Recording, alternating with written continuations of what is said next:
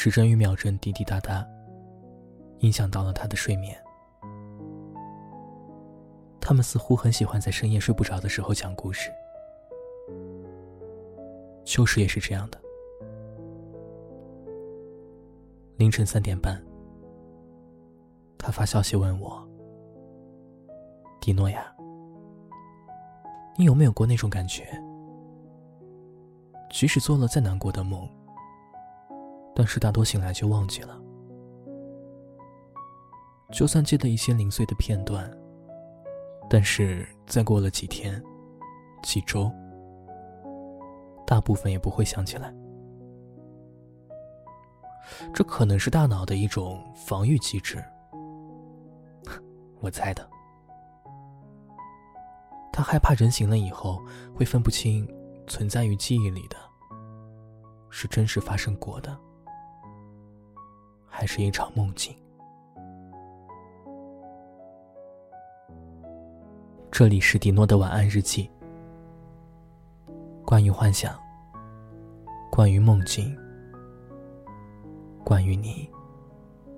你好，你好，再见，再见。更多节目内容可以关注微博“迪诺的晚安日记”。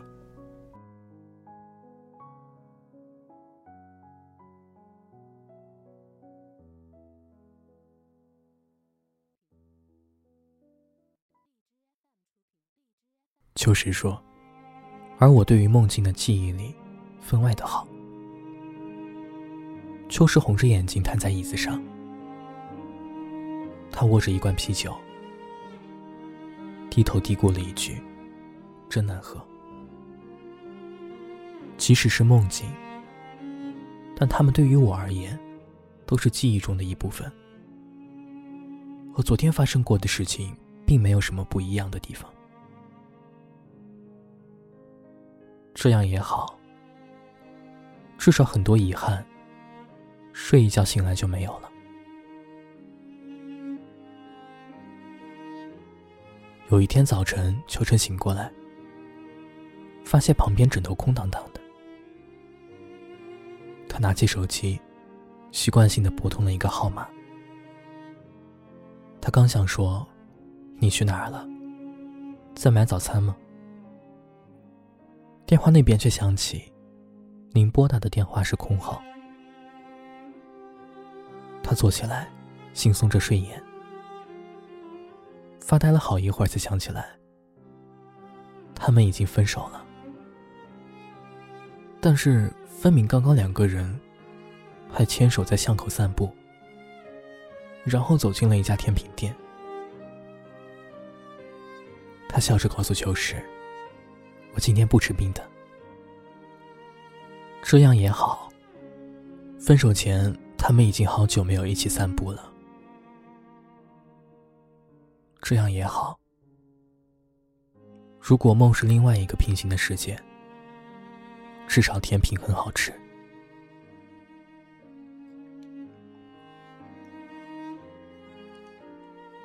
这个城市一旦在夏天突然下起大雨。很可能就有一个故事要发生了，比如，在学校门口等着男孩给自己送伞的女孩，比如牵着幼儿园刚放学的孩子，慌忙钻进出租车里的年轻的妈妈，比如，披着黑色雨衣、戴着兜帽，在步行街卖雨伞的男人。秋实看着坐在对面的我，好几次欲言又止。他走出门，上了一辆巴士。大雨湿了他的脚踝。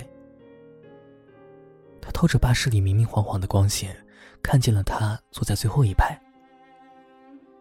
可是他们已经分手了。秋实在犹豫，还要上去打招呼吗？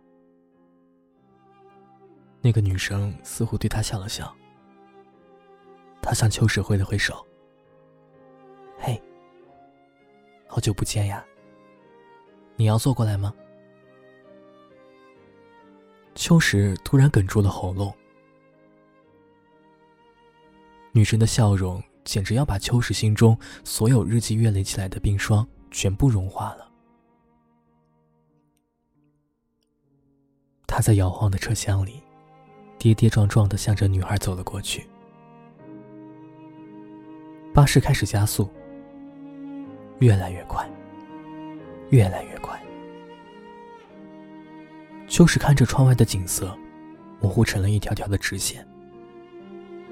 接着，巴士从跨江大桥上冲了出去，坠进了江里。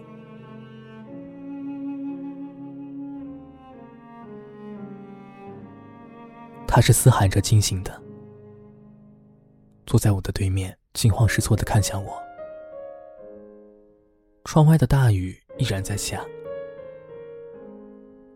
秋实做了一个噩梦，梦里的城市大雨滂沱，他乘上了一辆巴士，遇见了他，他们一起坠进了江里。我躲开了秋实的眼神，不敢看他。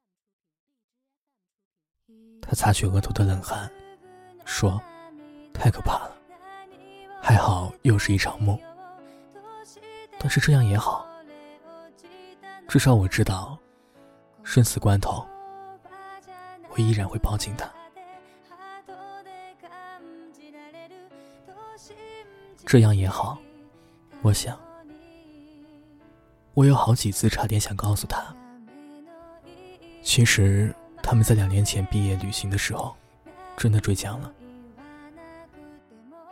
其实他们没有分手，其实是那个女生再也没有醒过来。不过这样也好，至少在秋实的记忆里，他们只是分手了，一切都是噩梦而已。